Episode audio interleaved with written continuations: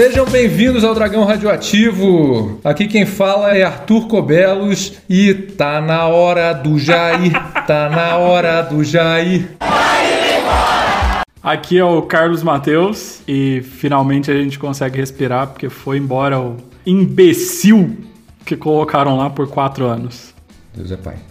Aqui é o André Ozevícios e só posso falar que aquele piloto só tinha uma tarefa, cara. Só uma tarefa. E ele conseguiu falhar.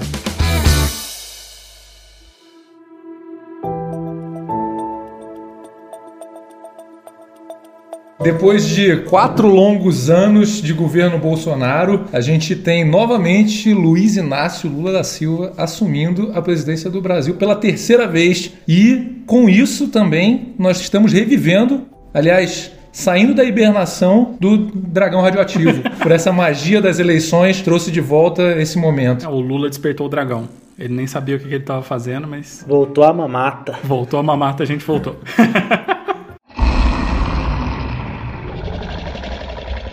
Depois desse tempo de pausa hibernante, agora a gente vive um outro momento da história em que o governo Bolsonaro acabou e Foi a gente e agora a gente tem a possibilidade de viver outras experiências. E pelo que parece não estão sendo experiências nada fáceis, né? Não. Mas eu acho que a gente saiu do modo de sobrevivência. Você não tá mais tendo que remar contra a maré só para se manter na superfície. Você tem possibilidade de lutar para conseguir construir coisas que verdadeiramente façam a diferença. Né? É, e tem também o fato que depois do, do último governo, qualquer coisa é um abraço, é um abraço muito bom, amigo. Sim. Destrua o Bolsonaro. Então, assim, primeiramente, a gente acho que a gente vai analisar um pouco o que, que foi esse período eleitoral do ano de 2022, né? A gente passou por 2018, que foi um ano terrível, em que a gente viu a ascensão do Bolsonaro e do bolsonarismo à presidência, ao executivo, e aí agora a gente tem novamente a eleição do Lula e que foi uma eleição muito apertada, os resultados, mas ao mesmo tempo a gente viu várias movimentações políticas durante esse ano, né? Não, é absurdo, porque 2022 foi um ano. Como era ano de eleição, ia ser um ano extremamente movimentado. E o Bolsonaro fez uma sequência de absurdos ao longo do ano inteiro. Ele tentou usar a máquina pública para golpear as eleições o tempo inteiro. E ainda assim, a gente não tem como dizer que foi o pior ano do mandato dele, porque 2020 e 2021 estão ali disparados, brigando pau a pau. Quando a gente fala de sair do modo de sobrevivência, eu acho que é especificamente pensar que a gente teve que ir pra rua no meio de uma pandemia brigar pelo direito à vacina. É impensável. É o tipo de coisa que se a gente se permitir esquecer, a gente tá cometendo um crime contra a gente mesmo. Porque 2020 e 2021, o governo que esse cidadão fez era o papo de entrar pra história como não tem outra palavra para ser usada, não. É genocídio, é genocida mesmo. Ele pode achar ruim, pode pedir para derrubarem, mas genocida. O que ele tentou fazer ali em 2020 e 2021 foi genocídio. A partir do momento em que havia anúncio de que tinha uma pandemia, a partir do momento em que houve a recomendação da Organização Mundial de Saúde de que tinha que ter distanciamento social, de que tinha que ter quarentena, de que tinha que parar as coisas, e ele fez o que fez. A partir daquilo, todas as pessoas que morreram são responsabilidade dele. Nem dá para dizer que a culpa é do vírus, porque Pensando na forma com a qual o Brasil lidou com pandemias no passado, o que ele fez foi extremamente intencional. Ele usou o vírus como uma arma de guerra biológica, sim, e era uma guerra contra gente pobre, porque foram a maioria das pessoas que morreram. Destrua o Bolsonaro.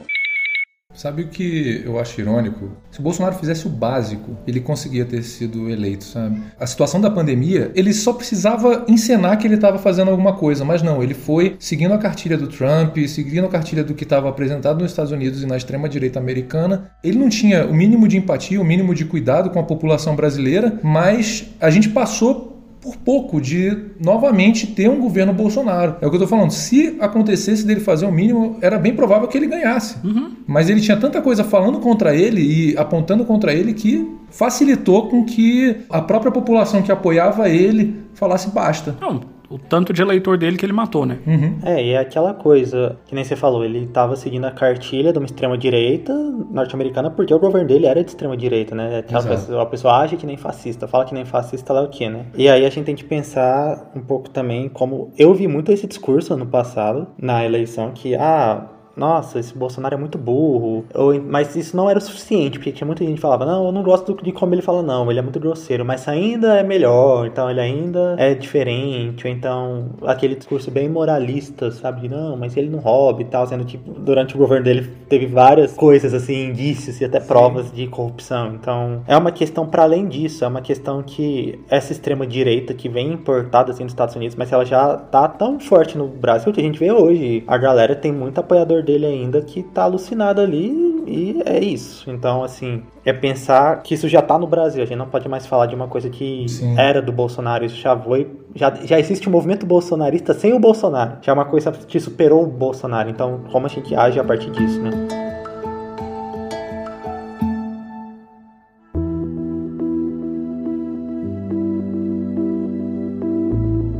Desde o início do ano a gente viu o Lula articulando com muitas pessoas dentro do Brasil e fora. A gente viu a aliança mais bizarra, talvez, que é entre o Lula e o Alckmin, em que o Alckmin sai do PSDB e vai para o PSB, né? E o Alckmin talvez fosse o último remanescente do PSDB sendo um dos fundadores do partido. É claro que o Serra ainda está lá, mas o PSDB já perdeu a essência dele, acho que desde a época que o Aécio começou a questionar o resultado das eleições em 2014. E aí, atualmente, o PSDB não tem nem mais o Tucano na logo. Acho que a única coisa que o Aécio Neves fez de bom para a história do país foi destruir o PSDB e enterrar de vez o Tucano. O que eu acho complicado é porque a gente agora não tem mais uma referência do que é a direita tradicional, sabe? A gente só tem agora o embasamento do que é uma extrema-direita. É, eu não sei se você viu. Foi um pedacinho de um programa da, da Globo News, e eu não acompanho a Globo News, eu vi esse pedacinho no Twitter, mas que foi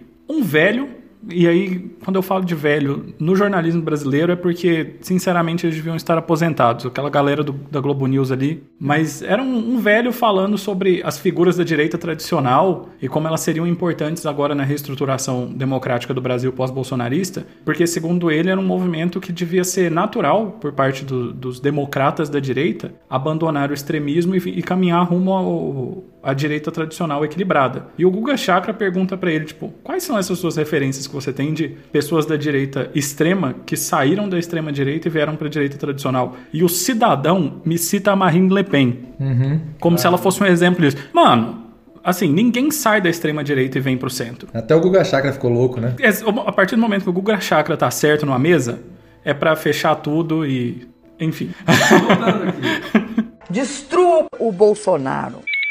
O Lula fez essas alianças, teve muita mudança dentro da política, mesmo na política estadual, que o Freixo também saiu do, do PSOL, mas eu, eu acredito que tenha sido no ano passado e, e, também foi para o PSB, que se tornou um partido de, de aliança com o PT, mas de aproximação de talvez de quem nunca tinha alguma ligação com o PT ou de quem já tinha alguma aproximação com o PT, mas no caso do Freixo, o PSOL ainda é ainda tem aquela imagem de ser um partido de uma esquerda um pouco mais não vou dizer esquerda radical, né? Mas uma esquerda mais consistente, né? Entre a radical e a esquerda PT. Uma esquerda. É uma esquerda. É complicado esse lance, por exemplo, porque as alianças elas são importantes. Eu não vou dizer que elas não sejam, mas traz um um quê de você olhar para essas alianças e pensar o que exatamente a gente está comprometendo. Sim. Saca? Porque inevitavelmente a gente vai ter que falar da Tebet mais para frente. Ela é a aliança mais problemática do, do Lula para mim. Eu acho que eu tenho mais problema com a Tebet hoje do que nesse, eu tenho com a aliança dele com o Alckmin. Uhum. Mas é, é, pensar nessa ideia. Do, o PSB, na verdade, é a grande terceira via. O Ciro Gomes é irrelevante nesse cenário, e ele se mostrou irrelevante durante as eleições. O aceno que ele fez à extrema-direita durante a pré-campanha e a campanha se provou completamente infrutífero nos votos. Ele se dizia terceira via e na verdade ele não era. A terceira via acabou se mostrando ser o PSB, com essa coligação do Alckmin e de outras figuras nos âmbitos mais estaduais. Eu lembro que no período a gente ficou muito crítico a isso, né? Ao Alckmin, a aproximação do, do PT com o Alckmin, por tudo que o Alckmin representa, até para o estado de São Paulo, né? Mas ele tinha o forte de aproximar ao mercado, né? A Faria Lima, talvez até o agro. E o Alckmin, ele fez esse, essa ponte por um bom tempo, né? Né? Ele foi conversar lá com o empresariado de São Paulo, ele é muito influente no estado, então, é, queira ou não, ele foi muito importante para essa eleição do Lula. E a gente viu também uma mudança do Alckmin, né? O Alckmin virou companheiro, né? Tinha momentos que ele estava fazendo discurso de forma acalorada, coisa que a gente nunca viu. O Alckmin, que é aquela pessoa que fala pausadamente. Uhum Você acha essa que é a, a merda de passar por um governo tipo do Bolsonaro, que ele joga um nível tão pra baixo? Que o Alckmin passa a ser aceitável. Sim, a gente é obrigado a engolir o que viesse. Eu tava, assim, ano passado eu tava numa prefeitura, tipo assim, cara, o Lula pode vir na minha casa e, sei lá, dar um tapa na cara do- da minha mãe, que eu vou votar nele, porque a outra opção é o Bolsonaro, sabe? Então, assim, isso é complicado em certos níveis, porque isso mata um pouco o nosso senso crítico, talvez, porque uma coisa tipo Lula e Alckmin seria inegociável, talvez em outro cenário, mas nesse cenário atual é o que dá e é o que a gente tem que aceitar, a Tebet também, a gente tem que aceitar tudo que tá vindo junto. E a gente não tem muito pra onde fugir, porque outra opção era o Bolsonaro. E só o Lula poderia. E ainda foi apertado as eleições. Não tinha pra onde correr. Mas isso é complicado porque isso faz a gente perder um pouco. Assim, a gente tá comprometendo algumas coisas que a gente não queria comprometer, talvez, sabe? Destrua o Bolsonaro. Acontece que o Bolsonaro e o bolsonarismo, eles colocaram um parâmetro de comparação que é meio bizarro, né? Todo mundo para eles é esquerda. Mas eu acho que faz sentido, porque quando você está na extrema direita, tudo que Tudo está pro outro lado é esquerda, né? Quando a gente viu o período eleitoral chegando, a gente falou, quem que vai ter mais chances, né? Então, assim, o Lula faz uma aliança política no primeiro turno com 10 partidos. E depois a maioria dos seus adversários foi apoiar ele, né? Quem não foi apoiar era o pessoal que era realmente a, a extrema-direita polida, talvez, né? Que é o Dávila lá, Que tristeza. e também tinha aquela mulher lá que eu não me lembro o nome. A... Soraya Tronic. Isso, Soraya Tronic. Ela também apoiou o Bolsonaro. Então, assim, eles não tiveram uma grande participação, mas eu acredito que boa parte dos que votaram neles foram pro, pro Bolsonaro. E acredito também, mesmo na Simone Tebet. Quem apoiou a Simone Tebet também foi pro Bolsonaro, porque a distância entre o Lula e o Bolsonaro foi tão curta que, mesmo a Simone Tebet sendo uma pessoa participativa no segundo turno,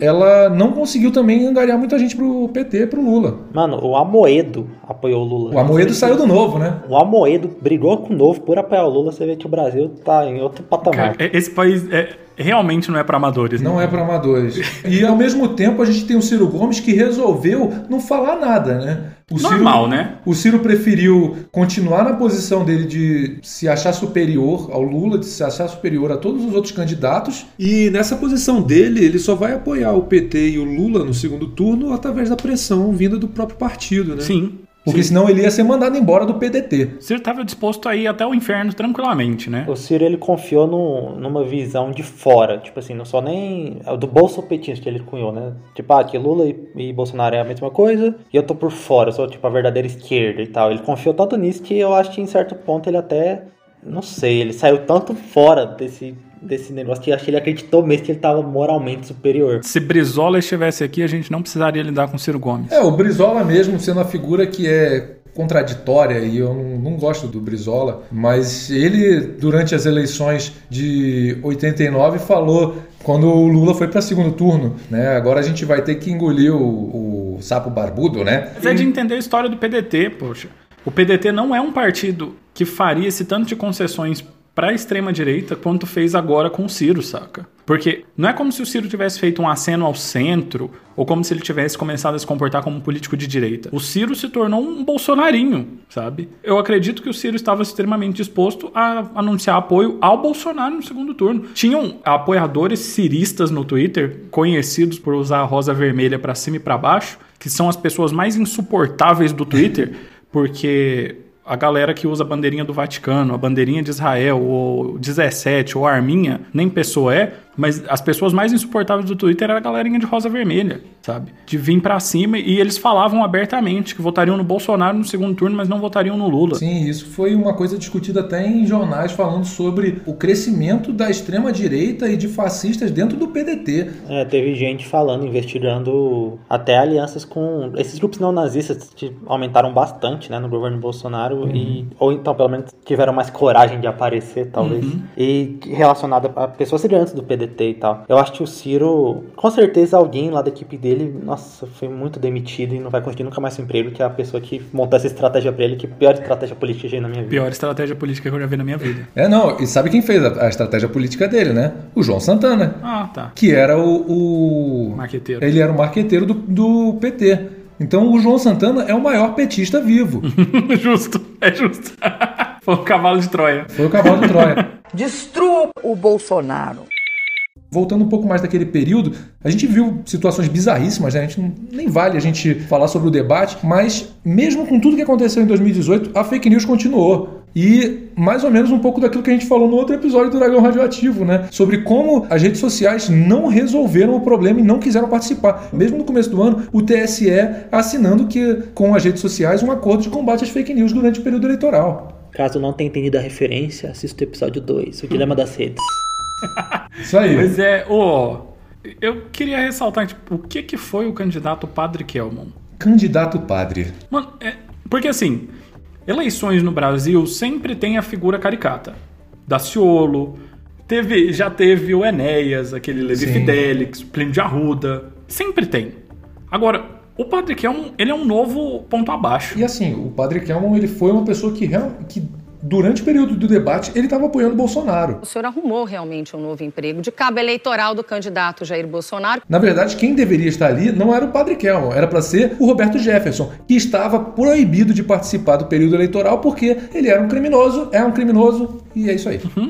Não, o Robert Jefferson não tem o que falar dele. Mas o Padre Kelman, ele, aquela é uma imagem muito caricata do que é a política brasileira. Você parar pra pensar que o cara é padre, sabe? E ele, tipo, é essa influência religiosa na construção do imagético político brasileiro. Pelo contrário, ele é um padre que não é padre. É, né? tem isso ainda também, né? Não deu extremunção porque o senhor é um padre de festa junina. Vai mais fundo ainda no- nessa construção do- da identidade nacional. Mas é, é essa influência do imaginário religioso dentro da construção política brasileira. É quando um bispo, não sei das quantas, aí vai lá e tuita que ah, a igreja católica não é a favor do aborto. Problema seu, o aborto não é uma questão religiosa. É, a opinião da igreja pode muito bem ser respeitada dentro da igreja. E eu ainda vou botar pontos de discussão aí. Mas dentro da igreja, a gente não tá falando da igreja, a gente tá falando da construção do Estado. E é um Estado que, pelo amor de Deus, o Brasil não é católico. E há todo esse problema desde 2018, né? Porque a gente, assim, desde 2018 não, mas desde a história do Brasil, né? Talvez. Mas em 2018, quando o Bolsonaro se elege com essa figura de um defensor da família, um defensor do princípio judaico-cristão que é o fundador do Brasil, entre aspas, na visão dele, assim, ele abarca muita gente que estava querendo ouvir somente aquilo. E talvez até um pouco mais à frente a gente possa falar sobre isso, mas sobre como o bolsonarismo e como as fake news e as redes sociais trabalharam durante esses anos, até durante esses quatro anos de governo, para alcançar diferentes públicos, né? Os públicos que o Bolsonaro atende, eles recebem informações diferentes conforme a necessidade deles. Então tem um público mais religioso que o Bolsonaro vai falar sobre questões de moral e sobre a vida dele pessoal como um cristão. E aí tem o outro lado que são os libertários, sabe? Pessoa que, ah, não, eu, eu defendo a liberdade. E aí nisso ele vai lá e fala: "Não, mas a sua liberdade você tem que comprar com armas. Então, todo mundo tem que ter a sua arma em casa". Então, assim, é uma figura bizarra, assustadora, mas que ao mesmo tempo fala com vários públicos que estão querendo ouvir aquele assunto, né? Aquele tema. É, Eu acho nisso que tá a, a obviedade e ao mesmo tempo, com muitas aspas, a genialidade do bolsonarismo, de como ele conseguiu cooptar tanta gente. Primeiro, ele se colocou como uma coisa combativa, né? Tipo, eu sou o inimigo do sistema, eu tô de fora desse sistema. Ele colocou uma coisa que todo conservadorismo mais extremo tem esse medo de ser apagado, de acabar, ou então muito, eu conheço muito cristão. E assim, não tô falando religioso extremista, esse cristão até moderado que acredita muito nesse discurso que o cristianismo é atacado, então que tem esse perigo de ser perseguido, porque em alguns países é, e eles jogam isso pro Brasil e tudo mais. E ele trabalha, acho que ele sabe trabalhar muito com essas, esses afetos do conservadorismo e do cristianismo, né? Ao botar que a família tradicional tá em risco, ao botar, sei lá, que o gênero neutro é, é um perigo, é uma ameaça real, assim, pra. Que o comunismo vai sociedade. fechar. É, que o comunismo vai vir, que a gente vai ser perseguido, que daqui a pouco ser hétero, ser branco vai ser crime. Ele sabe. Ele consegue pegar esses absurdos e dialoga muito com que os preconceitos que essas pessoas já têm pelo Sim. conservadorismo e tudo mais. E ele sabe atuar isso de uma forma assim, que funciona, né? Porque ele fala de afeto. O Bolsonaro ele tem muita característica de um populismo, né? Sim. Então, eu penso também que esse padre, por exemplo, né, que teve aí, sempre vai colar uma figura política que venha desse lado religioso, porque a gente ainda tem na nossa cabeça que não, se o cara é padre, se o cara é pastor, ele é honesto, então ele é caridoso, então ele vai ser bom pro país, porque Brasil, a maior falácia do nosso país é falar que o Brasil é, é um estado laico. Ele pode ser no papel, mas nunca funcionou o nosso Estado como de alguma forma laica. Sempre teve um conservadorismo, um cristianismo, seja evangélico ou católico, muito forte e que moda tudo na nossa sociedade. Então, Bolsonaro, o Bolsonaro ele soube jogar com isso. Não sei exatamente, talvez se ele ou se né, os assessores dele, pessoas por trás dele, porque ele não me parece uma pessoa tão inteligente assim, né, pelas falas dele, mas ele soube jogar com esses afetos.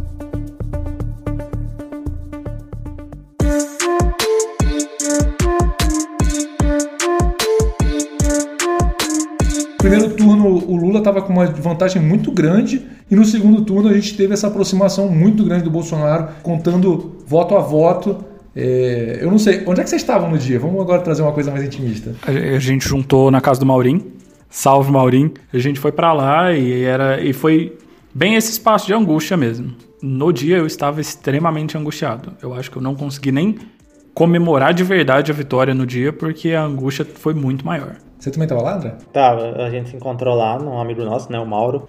E foi engraçado que eu fui, eu fui sair para votar com a Ana. Então a gente combinou de não ficar em nossas casas por motivos de pais bolsonaristas, ou que pelo menos assim, votaram nulo, sei lá. É, e aí, aí eu, eu, primeiro levei ela para votar e fui depois eu não sei se foi no, no, primeiro ou no segundo turno que eu encontrei o Carlos. No primeiro. Foi no primeiro, né? Foi. Que ele me deu um negocinho do Lula pra colar e ele cortou o Alckmin. Eu achei engraçado. não, não, não. Isso foi pro segundo. Isso foi pro segundo. A gente vai remover o Alckmin e eu colei assim, só o Lulinha meio destroçado assim. E fui votar. E eu, eu voto numa faculdade aqui, né? Uhum. Que é Unievangélica, então dá pra imaginar como o pessoal se posiciona lá. E fui, tava eu lá com o Lula, destroçado assim no meu peito. E a gente foi pra casa desse amigo nosso e realmente foi um, um, momento bem tenso, mas foi bom porque a gente tava em ambiente, a comemoração assim também foi legal depois, sabe, o pessoal tudo mais tranquilo. Mas até o momento assim do resultado tava todo mundo muito tenso. Eu fui para Brasília, primeiro turno primeiro turno foi angustiante. Eu achei o primeiro turno mais angustiante que o segundo, sabe? Porque a gente também estava contando voto a voto, apesar do Lula ter aberto uma vantagem no final, mas foi muito mais angustiante levar isso para segundo turno. É... Agora, no segundo turno, eu fui votar com camisa do Fluminense. O pessoal lá, eu voto num, num colégio muito de, de, riquinho lá também. Na, eu me lembro que na eleição passada o Ibanês tinha ido votar nesse colégio que eu fui. Então, para você ver, tinha gente falando: olha ali o governador chegando, e, e, realmente ele ganhou na eleição passada. E nessa eleição ele ganhou mais uma vez, né? Parabéns, Brasília. Damares e Ibanês. Vocês estão de parabéns porque vocês tinham o Leandro Graz, cara, que é um cara fantástico, mas não, vocês preferiram botar esse cara de novo. E agora vai ficar 30 dias de castigo se bobear vai ser impeachment. Então, de parabéns. Ataque o Bolsonaro. Chegou de noite aquele voto a voto contado, né? Em que eu tava fazendo todos os cálculos. E aí eu falei, quando virar, aí não tem mais condição, o Lula vai ganhar. E quando chegou ao empate, eu falei, é agora, é agora, é agora. Aí a gente pegou o carro, fomos lá pra Torre de TV, que é onde se reuniu toda a galera do PT. E aí, cara, é uma coisa que para mim é fantástica, cara, porque eu me mudei para Brasília em 2001, então eu vi o período em que o Lula ganhou a primeira eleição e tá em Brasília de novo para mim foi muito emocionante nesse sentido, sabe, de participar da terceira vez que o Lula ia ganhar e ia ser eleito presidente do Brasil, mas também tá com o pessoal do PT é uma coisa muito legal, cara, porque o PT, como eu falei, é o maior partido do Brasil, mas ele também é um partido muito plural, sabe? A gente via lá velho, jovem, criança branco, preto, todo mundo estava reunido ali com a intenção de, pô, a gente agora finalmente a gente está unido de novo, sabe, sem medo. Eu acho que, que é muito isso, sabe? Uma das músicas do PT era aquela sem medo de ser feliz. Uhum. E eu acho que é isso, sabe? A gente continua e a volta do Lula traz uma esperança de novo. Apesar de tudo que a gente sabe de problemas que o governo do PT teve, mas eu acho que teve muito mais coisas boas para trazer e eu acho que de agora, até como o Alckmin falou no, no relatório do, da transição, né? Faltavam muitos dados, mas ele, ele falou: olha, qualquer coisa que fizer agora vai ser positiva. É, a impressão que eu tenho é que, tipo, o sonho do Bolsonaro em ser presidente, o projeto que ele teve e ele ter chegado lá, era simplesmente porque o Bolsonaro odeia a democracia e ele queria destruir a democracia por dentro. É um retrato de desmanche que ele é, ele é material. Uhum. Quando a, a Janja mostrou, por exemplo, o estado que ficou o, o, estado que o Bolsonaro largou a casa. Sabe? Aliás, parênteses pra Janja, que ela fez o preparativo do, da festa da posse. Cara, foi o palco mais bonito que eu já vi na minha vida, sinceramente. E ao mesmo tempo ela também fez, um, fez uma vistoria no, no palácio, né? E foi muito perspicaz, né? De levar o pessoal da Globo News para mostrar os estragos que aconteceram, né? E é o nome gostosinho de falar, Janja. Ataque o Bolsonaro. É simbólico olhar isso. Você olha o estado que ele deixou o palácio, o estado que eles deixaram as instituições, o estado que, ele deixa, que eles deixaram o espírito do povo brasileiro, sabe? É como se o ódio ao Brasil fosse tão grande por parte do Bolsonaro que ele fez questão de virar presidente e destruir o país por dentro, uhum. sabe? É, um, é uma espécie de, de fungo que mata e transforma em zumbi. É, é isso que o bolsonarismo é, sabe? E é isso, eu acho que o Bolsonaro ele extrem, extrematizou muita. Não sei se tá certo, esse extremo. Tornou Manda ver, mano. Neologismo. Tornou extremo coisa. muitas coisas que antes, por exemplo, eu falo de mim. Eu nunca fui petista, sempre fui crítico ao governo. E depois, quando eu comecei a me entender mais que esquerda, a crítica teve outros áreas, né? Mas eu me considero politicamente anarquista. E eu votei no primeiro turno e no segundo no Lula, tipo, com prazer, porque eu já não aguentava mais o Bolsonaro. E no primeiro turno foi mais tipo assim, mano, eu não quero, eu quero evitar ao máximo um segundo turno entre os dois, porque vai ser uma desgraça isso. E foi mais nesse desespero, sabe? No segundo turno foi porque não. Eu vou te falar que eu fiquei orgulhoso de poder votar no Lula, porque eu, na verdade, poderia ter votado no Lula no segundo mandato dele. Eu já tinha a possibilidade. Só que como eu não tinha ainda 18 anos, não era obrigatório. Mas aí, agora eu poder votar no Lula, sabe? Foi uma coisa que, para mim, foi uma realização, sabe? E como eu disse, né? O PT, ele abarca muita gente diferente, né? Então, ao mesmo tempo, essa eleição também abarcou quem não era do PT, né? Como o André tá falando mesmo. A gente conseguiu conciliar muita gente que tinha ideias completamente contrárias ao PT. Mas uh, muito maior era a contrariedade e a desaprovação do que é o governo Bolsonaro e do desgaste do terror que ele criou no país. O ódio ao Bolsonaro fez um anarquista votar. Olha só.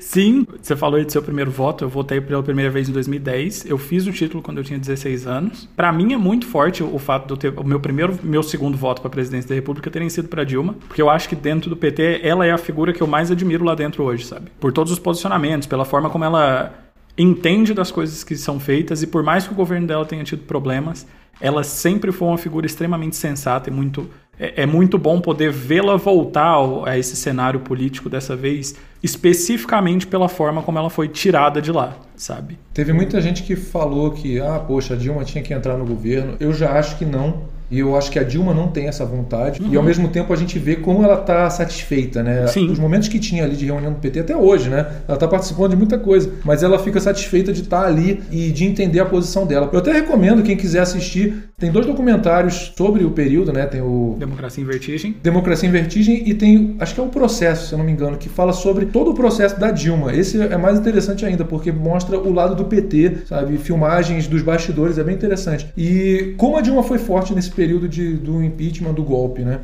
Mas ao mesmo tempo é engraçado porque, acho que talvez até falando um pouco do dia da posse, né? Eu fiquei me negando muitas vezes, ah, não vou, fazer um corpo mole. Chegou no dia anterior, tinha um casal de amigos nossos que estavam querendo ir, eles já iam de qualquer jeito, eu falei, ah, vamos, senão vou me arrepender o resto da minha vida. E foi a melhor coisa, sabe?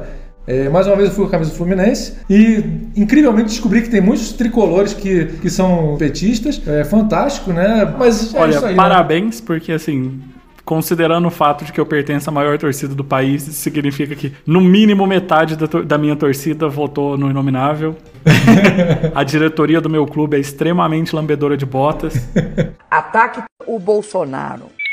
Quando estava tendo o momento lá dentro do Congresso, em que estava sendo empossado Lula, a gente estava acompanhando o telão lá do lado de fora, né? E foram momentos assim que a gente é a galera, é a massa, sabe? E até sendo um, um momento chato, né? De vários discursos, não sei o quê. Quando entra o Arthur Lira, todo mundo vaia. Quando entra o Pacheco, todo mundo vaia. E quando aparece a Dilma, a gente começou a gritar: a Dilma vai passar faixa, a Dilma vai passar faixa, a Dilma vai passar faixa. Mas ao mesmo tempo, eu tinha um medo, depois que a gente ficou gritando isso, eu falei para uma amiga nossa, falei, cara, o meu medo é o Mourão chegar e simplesmente para limpar mais a barra dele, chegar e ser a pessoa que vai passar a faixa. Mas aí o Lula e a comitiva fizeram de um jeito que a gente não podia nem reclamar de não ter sido a Dilma de passar a faixa, né? Porque ele fez com que o Brasil passasse a faixa, sabe? Foi um momento muito simbólico. A posse para mim foi uma festa do povo mesmo. É, a gente também gritou sem anistia de lá. É muito necessário. Na minha construção, tipo, o Bolsonaro perdeu a eleição quando o Lula saiu da cadeia. Especificamente por conta daquela frase que o Lula tinha dito lá no começo do processo todo de que se o prendessem ele, virava, ele viraria herói, se o soltassem ele seria presidente novo, né? Se ele ficasse solto ele seria presidente novo. Sim. Quando ele saiu da cadeia e aí ele dá aquele discurso maravilhoso em que ele solta a famosa frase: "Cadê, Cadê o Zé Gotinha? Gotinha? Cadê o nosso querido Zé Gotinha?" o Bolsonaro mandou embora. Que pensou que ele era petista, não era petista. Porque é, naquele discurso, o Lula já tinha alugado um triplex na cabeça do Bolsonaro, do Moro e da galera deles. E aquele discurso era lá na ABC, né? Sim, que é extremamente simbólico. Ali, o Lula já tinha ganho a eleição. A gente só tinha que passar por toda a angústia do processo. E essa, a forma como foi feita a cerimônia da posse é, é uma coroa em cima disso tudo, porque foi extremamente lindo. É, tanto o, o, discurso do Lula depois, de, depois da vitória, quando ele fala da importância dos movimentos sociais para a vitória dele. Sim. Porque o Lula e qualquer estrategista político relacionado à campanha do Lula sabem que eles não ganharam a eleição pela aliança que fizeram com o Alckmin, com a Tebet, etc. Essas alianças foram importantes. Eu não gosto, mas elas foram importantes. Mas a vitória real do Lula vem do nosso trabalho de base, vem do trabalho dos movimentos sociais, vem do fato de que o Bolsonaro odeia o povo e o povo voltou a odiar o Bolsonaro, sabe? Por mais que ele tenha tido muito voto entre, entre quem é povo no Brasil, é, o povo voltou a odiar o Bolsonaro. É por isso que a gente ganhou. A gente é a maioria de, de todos os ângulos que você olhar. E essa é, é, isso era extremamente necessário. Então, a, a forma como foi feita, os símbolos que foram escolhidos, os dois discursos do Lula, tanto lá dentro da, da Câmara, para aquele bando de políticos sem vergonha, quanto lá fora quando ele foi falar com o povo. Os dois discursos do Lula são impecáveis, eles são excelentes. Eles mostram muito de quem é a figura do Lula. Sim, e o Lula, num, no primeiro discurso, ele, acho que ele já fala dos, dos mortos pela Covid, coisa que, assim, a gente precisava ouvir um presidente lamentar pela morte do, da população, né? Com dois anos de atraso. Mas finalmente alguém fez Cara, isso. Cara, é, é, eu acho foda, porque eu sou muito iconoclasto com essas coisas, mas eu queria ter visto, saca? E eu tava viajando pra Bahia de carro no dia, no dia da posse, Nossa, então eu não vi nada. Eu, a gente parou assim, alguns posts e deu pra ver alguma coisa na TVzinha ali passando, mas foi muito pouco. Eu perdi o Lula fazendo desfile com carro, a gente tava chegando na hora, viu uma movimentação e, assim, a organização lá Tava muito, tinha muita daquelas barreirinhas assim, então era muita gente, muita gente, o calor do cão, a gente com medo de chover, não choveu. Assim, mais uma vez mostrando que Deus estava nesse momento, porque assim, estava previsto chuva, não choveu, os bolsominions estavam tomando chuva lá nos quartéis, é, tomando temporal, passando lá, pegando pneumonia, sei lá o que for, e agora que eles estão presos, Solão que tá aí, viu? Centro-Oeste. Vamos falar dos bolsominions nos quartéis. Peraí, peraí. Mas só um adendo. Chuva é o de menos. O fato do Lula não ter levado um tiro de algum maluco já mostra que Deus é petista. Meu amigo, uh, eu olhava assim e via em cada ministério uns, uns atiradores, um, um, pessoal de observação. Passou, pelo menos, ficava passando, zanzando uns dois helicópteros. O Rob Liefeld falando do, do design do, dos, dos agentes antidrone que estavam cuidando. Fantástico, né? Ataque o Bolsonaro. Vamos falar dos ministros? Tá, vamos falar primeiro dos bolsominions nos quartéis. Porque eles começam a ocupar os quartéis nesse período de transição, que ainda tinha muita especulação com relação aos ministros, e aí depois, depois a gente vai para os ministros e aí a, a loucura do Capitólio brasileiro.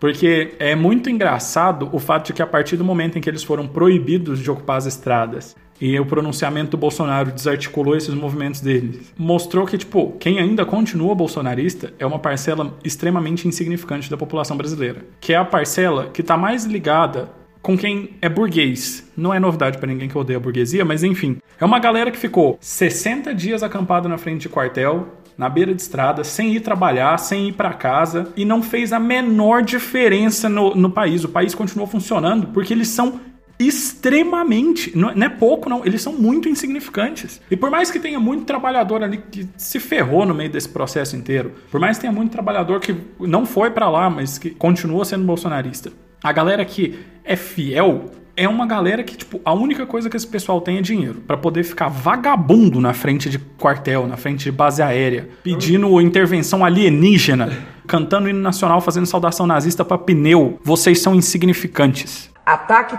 o Bolsonaro. E esse momento dos caminhões ele é muito simbólico, porque tinham caminhoneiros nessas paralisações falando com as pessoas e dizendo: Eu votei no Lula.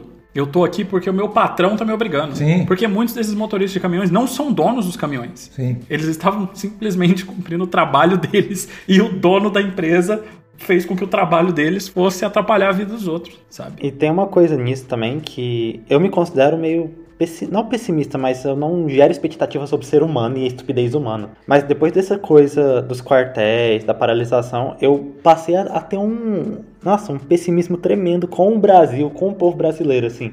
Porque eu concordo que a maioria dos que ficaram esse tempo todo, 60 dias, etc., é gente burguesa, que não trabalha, mas também tem muito, tinha muito velho. Idoso é covarde. E aí, velho, normalmente não trabalha mesmo. Não, entendeu? É, aposentado, né? É, não faz muita falta, assim, o que ele tá fazendo no dia a dia dele, infelizmente. E é engraçado pensar, tipo, tem um cara da teoria crítica, um psicanalista, o Eric Fromm, eu tava até lendo isso, acho que foi na revista Jacobin, não lembro, eles falaram, por que que velho, tinha muito velho dessas manifestações, muito velho, assim, mais do que o normal, por quê? Como que o fato da pessoa ser tão entediada, ou ela tá muito entediada, assim, ela tem uma rotina, e velho já tem um certo pé no conservadorismo, porque no tempo dele era diferente as coisas e tal, e como isso atrai pra um discurso diferente, sabe? E ainda é um discurso fascista, né? Porque Sim. você já joga pra esse lado de que num período antigo as coisas eram muito Sim. melhores, né? Tem uma série, não tem nada a ver com isso, mas tem uma cena nela que é isso próprio. É, eu tava vendo, não sei porque eu demorei tanto pra ver, chama é, True Detective. E um dos personagens, ele tá pescando com o sogro dele, tá, o sogro mais velho, o sogro reclamando, não, porque hoje em dia o pessoal tem muito piercing, pinta cabelo, isso é muito estranho. E aí o cara vira pra ele e fala, mano, em toda geração as coisas estão mudando e sempre tem um velho reclamando, só que esse velho morre e as coisas continuam mudando. Então esse velho, você reclamar não faz diferença nenhuma. Essa concentração gigantesca de velhos nas manifestações fascistas no Brasil, é, para mim, sempre ecoa a frase do Belchior, cantada magistralmente pela Elis Regina, é você que ama o passado e que não vê que o novo sempre vem, sabe? Tipo, a novidade vai atropelar essas pessoas igual um trem, mano. Não tem freio. E eu acho que falta alguém pra tirar nesses velhos e falar. Cara, sempre, todos sempre na história teve um velho, só que ele morreu e as coisas continuaram. Isso você, vai- você não vai mudar, sabe? As coisas A vão Terra vai continuar mudando, girando. sim. Sim, é, e assim, eu ia até perguntar pro André, sabe, o que que, não somente desses grupos, né, porque a gente viu dentro desses grupos que estavam de frente pro quartel, é- essa mistura, né, muita gente mais, mais velha e tal, idosos, mas eu não digo somente da questão da idade, eu acho que talvez a gente trazendo um pouco para aquela conversa que a gente teve sobre as bolhas, mas o que que são essas pessoas, sabe, tentar entender o perfil delas, é uma coisa muito estranha, né, porque não é, não é simplesmente a questão da idade e geracional, mas eles têm toda uma construção que foi implantada pela mídia, pelas redes sociais, eles têm temores irreais, né, de que ah, meus netos, meus filhos vão sofrer isso, isso e isso. O comunismo vai chegar, as crianças vão ser sexualizadas. Então, assim, são Mas pautas que às vezes não são uma pauta única, cada um. E isso até no, no dia que aconteceu o atentado em Brasília, os atentados em Brasília. Porque eram pessoas que tinham pautas diferentes, pensamentos diferentes sobre o que, que elas estavam defendendo. Eu acho que esse é um pensamento muito egoísta. Eles sempre olhavam, poxa, a minha família vai sofrer isso, os meus filhos, os meus netos, eu não vou poder. E, como eu disse, são ideias totalmente irreais, inflamadas por perfis eh, grandes nas redes sociais, inflamadas por políticos, por notícias falsas. Mas como é que a gente consegue entender esse período que a gente está vivendo? Como é que essas pessoas não conseguiram compreender a situação que o Brasil está passando, sabe? Mesmo com tudo que está acontecendo, isso aqui é a pauta mais importante para É, eles. tanto faz a galera na fila pra comprar osso. É. Porque não tem o que comer, tanto faz. É muito engraçado e eu queria até problematizar isso porque a facilidade que o velho tem de pensar, ah, os meus filhos vão sofrer isso, meus netos vão sofrer isso. Eles nunca param pra pensar, por exemplo, que a destruição compulsória da natureza que foi tão programada e financiada pelo Bolsonaro durante esses últimos quatro anos, com passar boiada, com o maldito do Ricardo Salles, e- essa destruição da natureza, os seus netos, seus filhos não vão sofrer, né? O fato de que talvez seus bisnetos não tenham água potável pra beber no mundo não afeta, não faz, ah, não, tanto faz. Então, É, mas o, o- não vai poder orar na escola é importante. É, eu penso que um, um princípio de resposta pra isso, não é uma resposta definitiva, né? Eu acho que não tem uma resposta só, mas é, é afeto. Política é afeto, né? Quando você falou, por exemplo, que você votou no Lula com orgulho porque você não tinha votado antes e você acompanhou. É afeto puro que você tá falando. sim. Não nego não, isso não nego mesmo. Pro bolsonarista, e não todos, mas acho que grande parte, eles estão salvando o Brasil ali nos quartéis. Eles estão salvando o Brasil do comunismo. Eles estão. E eles não conseguem ter esse pensamento que o Carlos falou, esse pensamento mais geral, que o que estão sendo na Amazônia, meu neto, meu bisneto vai ser muito prejudicado por isso. Não, ali é aqui agora. Ah, eles vão cercear minha liberdade religiosa, eles vão acabar com minha. E, a- e aí eu acho que eles focam tanto nessa coisa específica disso dos conservadores dele, porque falta esse afeto. Foi, foi quatro anos, foi quatro anos inseminando isso na cabeça do pessoal. Então é meio. Foi mais, vai. É, Começa em foi 2013, mais, sim, ou menos. Sim, isso é, com ele. Com o poder da máquina pública, é, foram quatro bastante. anos. Era meio lógico que isso acontecer. Era- a gente já falava disso há tempo, que ia rolar isso, que a gente tava ferrado, porque se rolou lá nos Estados Unidos no Capitólio, imagina no Brasil que não tem aquela coisa da polícia dessa forma. A polícia que ela tá, de certa forma, também dentro nesse. inserido nesse contexto. Então. Eu acho que o afeto político, ele sobressai o senso crítico. Sim. Talvez. Então eles não conseguem ter esse pensamento lógico de, não, beleza, mas deixa eu ver esse governo ponto a ponto para ver o que é mais prejudicial. Isso, ou mesmo se o comunismo viesse, o comunista que eles acreditam que é o comunismo, onde tá ali, sabe? Qual que é o, o ponto? Então eles não Sim. conseguem ter esse pensamento lógico, porque o afeto já tá muito maior. Isso fala muito com religiosidade, às vezes, que também não pensa desse jeito mais lógico, porque se me banir de orar na escola, o que importa é Deus, é servir a Deus. Então é esse o pensamento que eles fazem, né? Então tem tudo isso que eu acho que interfere muito. Se a gente é um- uma espécie que a nossa diferença para os outros animais, se a gente tem um senso crítico, essa, o, o bolsonarismo ele transforma a gente mais animalesco no sentido de não ter, não conseguir pensar criticamente. A gente pensa só pelo afeto, é quase instintivo.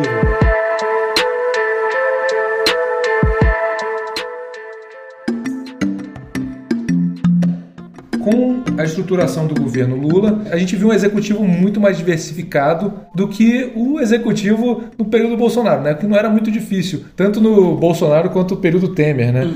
A gente viu nomeações de pessoas que para a esquerda mesmo eram significativas e ao mesmo tempo também a gente vê uma aproximação com antigas desavenças, como a Marina Silva, que além disso passa a integrar a equipe ministerial e eu acho que seria interessante a gente começar essa parte falando sobre ela, uma figura tão emblemática Sim. nessa situação. Acho que a Marina é simbolicamente um dos- um- uma das maiores conquistas que o governo Lula faz nesse retorno. Tanto pelo fato de que houveram divergências entre ambos, ele e o Lula, enquanto essa pessoa que a gente sempre brinca de ser conciliadora, conseguiu con- é, conciliar. E essa é uma conciliação muito importante que ele fez. Porque, pensando, em, pensando na luta ambiental, a Marina Silva é uma personagem extremamente importante na- aqui no Brasil, já por alguns anos. Sim. Não vou dizer que ela é a mais importante, porque eu não acho que é assim que a gente constrói as faces do movimento e das lutas. Mas ela é uma figura que tem protagonizado muitas coisas ao longo desses anos. Ela é uma figura que tem um discurso extremamente coerente, que tem vivências extremamente coerentes.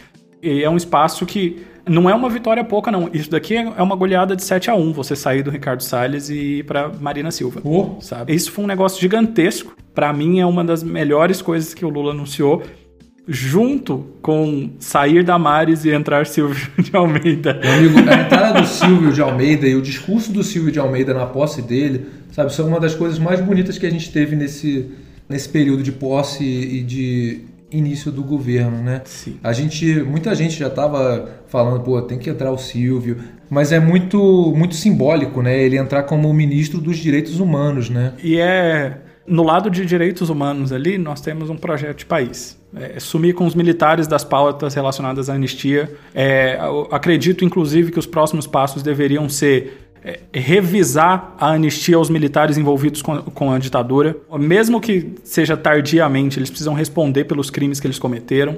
É, quanto menos militar envolvido na pauta de direitos humanos, melhor. E, é, e o Silvio já está fazendo isso, então, tipo, além do discurso, ele passou para a pauta de ação.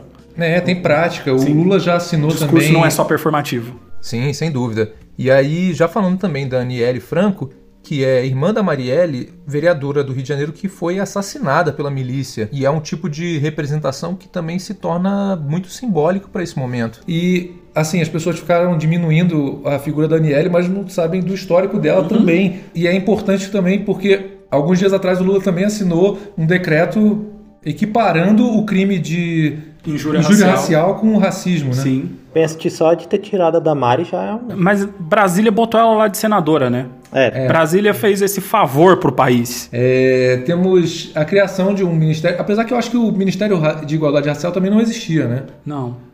É, ele foi criado, a Aniele Franco assumiu como ministra. A gente tem um outro ministério que foi criado, que é tão importante, que é o dos povos indígenas. A Sônia Guajajara aqui assumiu. Essa é a transformação da FUNAI, né? Sim. Esse de, essa de colocar a Sônia foi uma coisa que até eu que sou bem chato e crítico bati palma. Pô, é o, o momento em que passa da performance. Aí a gente tem a Anísia. Só corrigindo. O Ministério da Igualdade Racial existe desde 2003. De certa forma é a criação do Lula. Mas ele tava meio que largado. Ele estava mesmo. desativado, provavelmente, né? Porque o governo. Bolsonaro resolveu apagar trocentos ministérios, né? Não, durante o segundo mandato da Dilma, ela foi incorporada para o Ministério das Mulheres, da Ah, Igualdade tá. Racial e dos Direitos Humanos, e o Lula chega e reconstrói. Certo. E aí a gente tem na saúde a Anísia Trindade, não confundir com Anísia Yamaguchi. Uhum. É, a Anísia Trindade foi ex-presidente da Oswaldo Cruz, né? Então, assim, é um nome muito importante. volta a ter o Ministério da Cultura e aí o, o Lula coloca a Margarete Menezes, cara, que eu achei fantástico também. Sensacional. Incendei o Bolsonaro. E aí começam a entrar outros nomes, né? Em posições até importantíssimas, né? A Fazenda, o Ministério da Fazenda é reestruturado, a economia tinha sido abarcado a Fazenda e o planejamento e o Guedes fazia isso, mas aí o Lula voltou a desmembrar isso e a Fazenda quem assumiu o Fernando Haddad. Né? O Haddad já é uma projeção para a próxima eleição que eu, eu acho um equívoco, sabe? Porque eu acho o Haddad um, um cara assim é uma pessoa capaz pra caramba, mas como o pessoal do próprio PT mais raiz diz, ele é o mais à direita do PT, né? É. E outra coisa é, eu não acredito no Haddad como uma figura muito política. Não ele mesmo. não tem essa projeção como uma figura política, como a gente viu na, na eleição. Então, assim, na eleição passada, ele estava muito ancorado com o Lula, né? Ele sempre. Quem votou no Haddad era porque estava querendo votar no Lula. Sim. Mas assim, eu votaria no Haddad, lógico, também. É, ali- sem dúvida. É, Mas ele tem uma dificuldade maior de concatenar as massas. sim. Que é algo que o Lula faz muito bem, que a Dilma faz muito bem. E aí a gente também tem a Tebet. No planejamento, Ai, falando da economia, né, que foi dividida, a gente tem o planejamento e a Tebet assume. E assim, a Tebet não queria, se fala, né, mas é que o PSB não queria PSDB, não, PMDB. o PMDB não queria, Ah, que não é mais PMDB, MDB, é, o, o MDB não queria O partido que tá aí desde a ditadura. É, ele não queria que a Tebet pegasse o planejamento porque é um, é um ministério que é com menor projeção e eles já estão pensando na próxima eleição, né? Eles queriam de verdade que ela ficasse com a Fazenda, né? Que é o, o de maior Sim, expressão, o né? que seria É. um absurdo do caramba, né? Seria, Porque é, seria é o, terrível. é o- tem dois ministérios muito importantes, né? Que é a Fazenda e o Civil, a Casa Civil. A Casa Civil é ministério? No discurso de posse da Tebet, ela questionou o Lula porque ela no planejamento tinha divergências com o Alckmin e tinha divergências com o Haddad e os três tendo divergências entre eles isso seria problemático e ela saudou o Lula por ignorar isso porque o Lula é um democrata e ele percebe que a democracia se constrói na divergência. Eu gostaria de sinalizar a essas pessoas que as divergências que temos aqui, Haddad, Alckmin e Tebet, são divergências muito interessantes entre eles, mas que são todas no mesmo campo e todas as três são divergências que se pudessem me jogariam de volta numa senzala. Odeio os três. Cara, esse pra mim é um pesadelo. Haddad e Tebet. Não- assim, a- Haddad, cara, nossa, não me desce. Não me desce. Eu não acho que ele seria eleito. Ele vai ter que fazer quatro anos de um ministério incrível aí e aprender a discursar em público para poder brigar a, pelas a gente vai ter eleições. 2026. Ele- eu acho que ele até sabe discursar em público. O problema é que o, o Haddad é muito educado, sabe? E você tem que ser um pouco mais, mais bruto, como o Lula é, pra conseguir ter essa posição dentro da política, sabe? Eu acho que você tem que tanto saber dialogar e ser uma pessoa. O, o Haddad é uma pessoa muito polida, mas eu acho que. Ao mesmo tempo, ele não tem esse traquejo de, de ser uma pessoa política mesmo. Vai ser uma projeção negativa pra 2026. Se for Haddad, Tebet, Tebet leva assim, ó. Nossa, fácil, mas É. leva fácil. E aí a gente tá no sal. Tá no eu odeio menos o Haddad do que eu odeio os outros dois, mas quando engloba aqueles três juntos ali nos três lugares que eles estão, pra mim é uma situação terrível. Mais algum ministro? Pra falar mal? Múcio. Não, peraí, peraí, peraí. Esse aí a gente deixa pro final. Tá. Incendei o Bolsonaro. Você ia falar mais de alguém? Acho Vou que você ia falar, falar educação. vou falar né? na educação. Ah, meu Deus. Lá vem o durante o período da Calma aí, transição. calma aí. Calma aí, Matheus. Calma. Durante o período da transição, o Lula cogitou ouvir a herdeira do grupo Itaú para Ministério da Educação. Quando eu li a notícia, eu me revirei na minha cadeira, porque é uma sequência de absurdos. E assim, vamos falar de histórico. O governo Lula talvez tenha sido o governo que mais se preocupou com a educação, que mais investiu em educação na história desse país. Só que as concessões com os financiamentos e as concessões com quem pode dizer o como esse investimento vai ser são concessões que prejudicam a gente desde a base até o ensino superior. Tem um artigo muito interessante que chama Governo Lula na Educação, Rupturas e Permanências, que fala desses movimentos no primeiro e no segundo governo do Lula. É, tem mais rupturas no primeiro e tem muitas permanências de acordo com os interesses do capital neoliberal no segundo, mas que são muito simbólicas e que são assuntos de extrema importância. E aí, tem o Haddad no Ministério da Educação durante o período Dilma. Ele não faz concessões, gente, assim. Ele constrói o neoliberalismo educacional no Ah, país. calma, calma, calma. Ele não constrói sozinho, é claro. Mas ele abre muito espaço para essas coisas e ele institucionaliza muitas dessas coisas. Então, por exemplo, a gente na educação, a gente criticou muito durante o governo do Temer a BNCC, a reforma do ensino médio, porque essas coisas são absurdos, elas são pautas de destruição da educação. disfarçadas de preocupação da educação por parte do empresariado brasileiro. O Bolsonaro é o que deita e rola em cima dessa porcaria, mas fica aquela pergunta, tipo, qual que vai ser o posicionamento do governo Lula 3 a respeito desses assuntos? Porque do jeito que está hoje, a gente já tem reajuste de bolsas do CNPq, que é uma coisa que é extremamente necessária, porque você precisa de investimento em pesquisa no Brasil. Pois é, citando que o ex-diretor do INPE, né, o Ricardo Galvão, que foi afastado durante o governo Bolsonaro, ele é o novo presidente do CNPq. Incendei o Bolsonaro.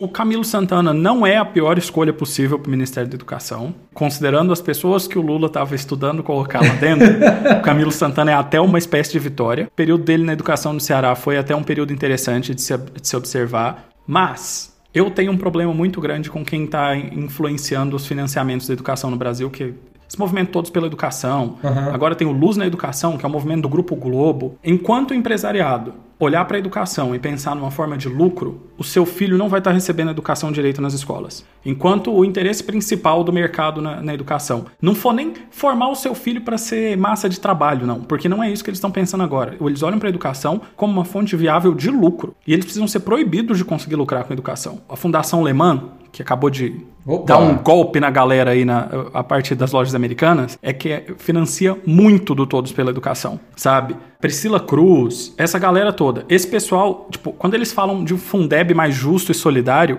eles estão atacando o financiamento da educação. Eles não querem um Fundeb mais justo e solidário. Não é todos pela educação, é todos pelo capital. Eles querem usar o Fundeb para que as empresas deles tenham lucro e o seu filho receba um enlatado daquelas apostilas da Positivo. Calma.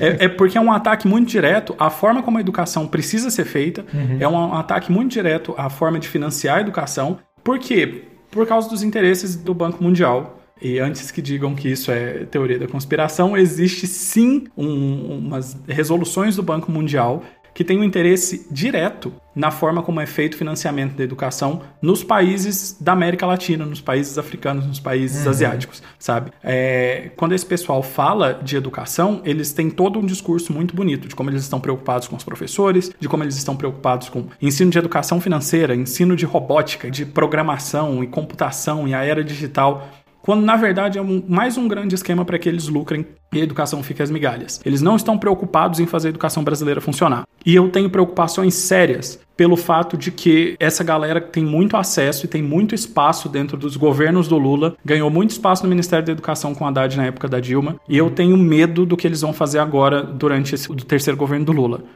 Ponto. Já está muito melhor do que estavam durante os últimos seis anos. Porque Michel Temer cagou na educação e o Bolsonaro passou comendo a bosta e vomitando em cima.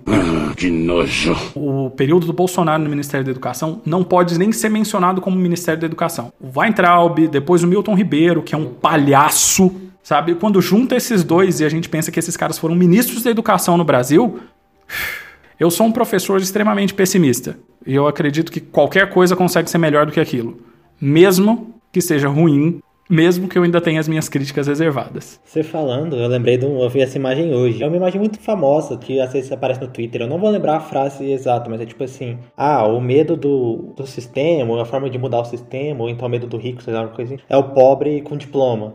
E aí a pessoa problematiza, que tipo assim, tá, mas o diploma de que formação a gente tá falando? Porque hoje em dia, cara, psicologia, que é o curso que eu sou formado, que é um curso já meio deveria ser subversivo pra problematizar essas coisas. Tem informação que assim, é a coisa mais neoliberal possível e reproduz esse pensamento daquela clínica individual, fechada. Então, esse discurso assim não é às vezes o- pobre com diploma vai ser só vai virar só mais uma máquina, um- uma peça dessa máquina, saca? Sim. Então, a educação é transformadora? É, mas a gente tem que ver o que estão fazendo Que com essa- educação é que é? Exatamente, qual educação é essa? A gente tem que problematizar isso. E a gente tá falando do PT, que tem entre os seus fundadores ninguém mais, ninguém menos do que Paulo Freire. Sim. Sabe? Que tipo, é o mai- um dos maiores pensadores em termos de educação da história do planeta. A gente não tá falando de pouca coisa, sabe?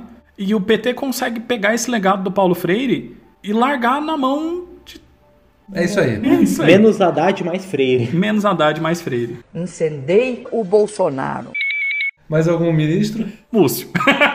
Eu acho que só pode citar, talvez, que o Flávio Dino assumiu a justiça, Flávio né? Dino que, a justiça. assim, nesse período que a gente viveu, tá vivendo, foi algo meio assustador, né? Porque a gente viu, a gente vai falar um pouco mais à frente sobre o, os atentados, mas o que acontece é que o Flávio Dino, ele, ao mesmo tempo, ele soube articular e conversar e ele passa de uma forma tão mansa, né? Uma situação que é tão sinistra. Né? É, eu não sei, porque a gente, olhando aqui de fora, tem gente que fala, não, ele foi muito, muito mole, ele tinha que ter feito, acontecido não sei o quê. Mas ao mesmo tempo a gente está numa, numa situação meio periclitosa, né? Uma situação É. meio complicada em que a gente não pode simplesmente apontar que o ministro da Justiça tinha que fazer isso. E lembrando que o ministro da Justiça que o antecedeu foi preso esses dias, né? Era o secretário de Segurança do governo do Distrito Federal que foi preso, mas a gente pode falar sobre ele daqui a pouco. Mas eu acho que o Flávio Dino é uma figura assim, em que a gente ainda não sabe muito bem como vai ser. Mas é uma pessoa que entende muito de, da parte jurídica, que é importante pra caramba, diferentemente do, de um outro antecessor dele, né, o Moro. Então, acho que é um, um bom nome para representar, pelo menos por enquanto. De saldo, por enquanto, e a gente está no momento dessa gravação a 20 dias de governo Lula, a gente tem mais coisas positivas para mencionar do que negativas. E É. tem algumas coisas positivas que são gigantes para a história do Brasil.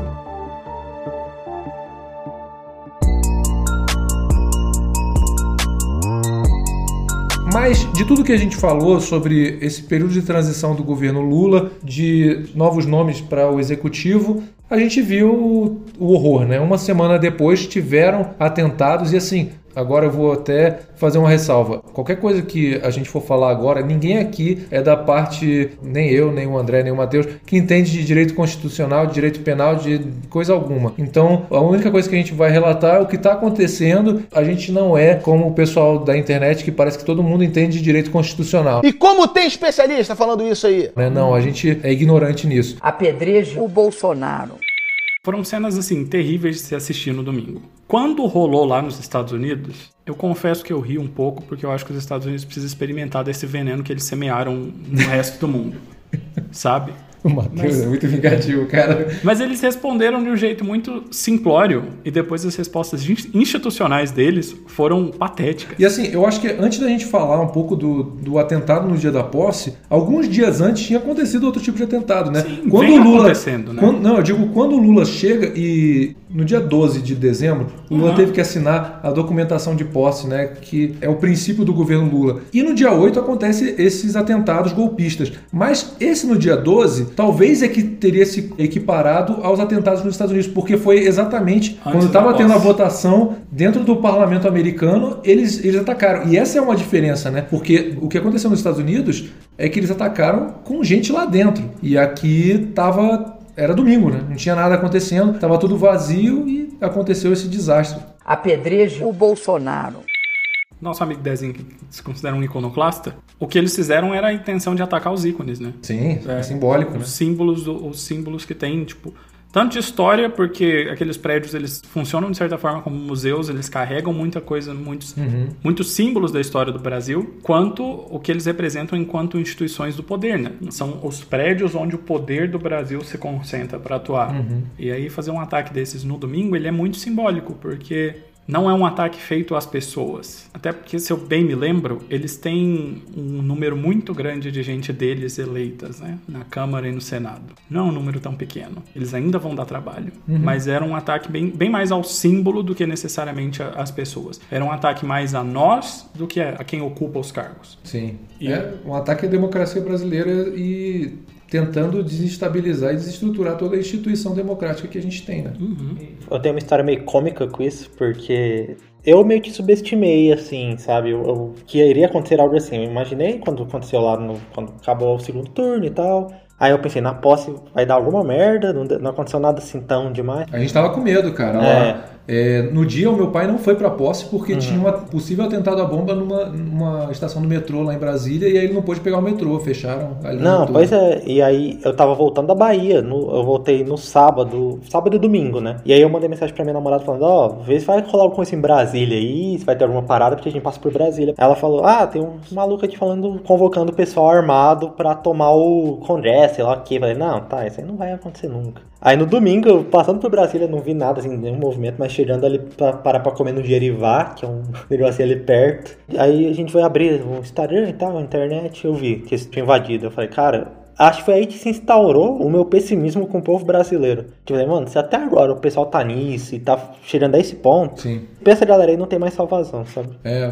foi complicado, cara, porque assim, além dessa galera, né, que deitou e rolou, a gente viu as instituições do Distrito Federal e do Brasil não atuarem de forma alguma, né? Eu comecei a acompanhar cedo, eu vi as filmagens do pessoal indo em direção ao, à Praça dos Três Poderes e sendo escoltado pela polícia, né? Só faltou, que nem teve, teve comentarista falando, só faltou dar carona, botar no carro e levar. E aí, quando eles chegam lá, tinha um contingente mínimo de policiais lá que não demonstraram resistência. Todo mundo já sabe das filmagens que tem policial tirando foto, filmando, Policial meia do gracinha. Bolsonaro. Pois é, não, essa do meio do Bolsonaro é lá do Rio, isso aí. Ah, é? É anterior. velho? É. Ah, caí no fake news, mas assim, às vezes o pessoal tava com cueca do Bolsonaro e não tem foto. Apedreje o Bolsonaro. Mas e aí a gente viu essa situação toda, sabe? Em que depois, quando a polícia finalmente é, abriu alguma resistência, foi porque o Lula já tinha já estava intervindo, né? E ao mesmo tempo a gente também viu uma outra instituição, né, no Brasil que participou disso, né? Que foi o Exército. Assim, ah, porque ainda está sendo avaliado e tal, mas a gente viu o Exército atuando no sentido de que tem filmagens de pessoas dentro do Exército que estavam lá é, impedindo a polícia de agir com prisões de manifestantes e também depois quando o Exército estava lá botando blindado na rua e impedindo a polícia de, de entrar e prender todo mundo, sabe? Aí agora o Múcio vem falar que não quer uma desbolsonarização do, das Forças Armadas. Meu amigo, as Forças Armadas têm responsabilidade nisso. O Múcio é golpista. Agora a gente pode falar do Ministério da Defesa, porque, sinceramente, cara, quando aconteceu isso tudo, tava falando, cara, o Múcio tem que cair, o Múcio tem que cair, todo mundo tava falando isso. Mas aí eu conversei com um amigo meu, ele falou: olha, agora não é a hora. Por quê? Tá tudo desestabilizado e se o Lula perder um ministro. Aí, meu amigo, já era. E mesmo por causa das articulações que o Múcio representa para as Forças Armadas, né? O Múcio foi o ministro que o Lula colocou para as Forças Armadas sentirem que é, ele estava colocando alguém que eles queriam. Só que agora, depois disso tudo, o Múcio falar que não teve participação das Forças Armadas, o Múcio que no período antes do atentado golpista, falou que tinha gente que ele conhecia lá nos acampamentos e agora ele querer tirar o corpo fora da responsabilidade das Forças Armadas, eu acho que ele tem que sair, cara. E, sinceramente. Eu penso que esse discurso também é complicado, de ah, agora não é a hora, porque aí nunca é a hora de fazer alguma coisa, tomar uma atitude, sabe? Sim. Sim. E aí eu acho que já entra também outra coisa, né? Porque todo mundo, todo mundo não, mas o pessoal da esquerda que milita defende que esse é o melhor momento para ter uma reavaliação do que, que é a atuação das Forças Armadas no- na estrutura do- É. de poder no Brasil. É precisamente. Porque é uma tentativa de golpe na qual eles falham e a gente precisa responder com força para que eles entendam que não vai ser do jeito que eles querem. E é uma tentativa de golpe nos mesmos parâmetros que foi o golpe de 64, Foi. né? Porque o golpe de 64 é defendido como um golpe civil-militar, mas por quê? Porque Ele é teve- empresarial militar. Porque teve uma atuação de pessoas, de forças civis que foram lá reivindicar é, por causa do mesmo temor do comunismo no Brasil. E aí acontece da mesma forma agora. Só que eu vi notícia hoje, até mandei pra vocês, né? O Múcio falando no, no telefone com o Lula, o Lula bota no Viva Voz pra escutar melhor. No dia da- do atentado, e aí o Múcio falando que seria interessante ele colocar, é, ativar uma GLO, né, que é a Garantia de Lei e Ordem, e que passaria os poderes para as Forças Armadas para resolverem o problema em Brasília. Mas com uma situação dessas, possivelmente seria a instauração de um golpe de Estado, em que as Forças Armadas teriam o poder sobre a capital federal. E aí o Lula vai lá e fala: não, vai ter uma intervenção federal. E aí, eu estava falando do Lula no telefone? Porque o, Múcio fala isso para instaurar uma GLO, e a Janja, que estava ouvindo, grita: GLO não, GLO é golpe. Então, é mais uma participação fantástica da Janja. Tava tudo escrito para se as Forças Armadas quisessem participar desse tipo de movimento golpista, né? E quando você tem essa atuação durante a madrugada de eles colocando blindados para impedir que a PM atue e prenda aqueles manifestantes golpistas que voltaram lá para os acampamentos, a gente já tem uma participação das Forças Armadas. Isso tem que ser investigado. E o Lula mesmo falou: vão ser investigados independentes. O Omar Aziz na Câmara falou: tem que se voltar a investigar quem quer que seja, porque isso aí é um atentado ao, ao Brasil. E aí o Omar Aziz, cara, fiquei, achei fantástico, ele falou, independente, bateu no ombro assim, se tem estrela no ombro. É, É, isso, e, e o bizarro é isso, né? A gente é uma pessoa que não é da. A esquerda tem que ser mais enfática quanto a isso, sabe? E o Lula sendo esse, essa figura conciliadora tão grande, eu acho que ele tem que, ao mesmo tempo, tem que ser uma pessoa firme quanto a isso. Sabe? As Forças Armadas têm responsabilidade nisso, e independente se vai ter um general lá que mandou isso aí. Apedreje o Bolsonaro. Eu acho legal você falar dessa coisa da passividade da esquerda, que não pode ter, porque tem esse discurso que não, quem invadiu lá foram alguns extremistas, né? Não é. Só que tem muito, muito bolsonarista que não foi, mas tá querendo ver a coisa acontecer, tá torcendo pelos que. Não tem coragem de fazer, como fizeram, mas tá lá torcendo porque concorda com isso, porque quer mesmo que vê um golpe. E enquanto a esquerda não se posicionar, tipo, pra mostrar, ó, acabou a época que vocês poderiam dar esse golpe, agora é outra coisa, agora vocês vão ter que. Tem que voltar a botar essa galera no esgoto, entendeu? Onde eles não deveriam ter saído. Tem que- eles têm que ter medo de mostrar esse lado, que eles não têm mais medo. E o que é bizarro é isso, né, cara? Porque assim, a gente tá falando da esquerda e a gente. E eu não tô falando de uma esquerda é, revolucionária ou que seja um, tem um pensamento um pouco mais extremo. Eu tô falando, é, a gente aguentou por quatro anos o governo Bolsonaro, a gente aguentou o impeachment da Dilma num golpe.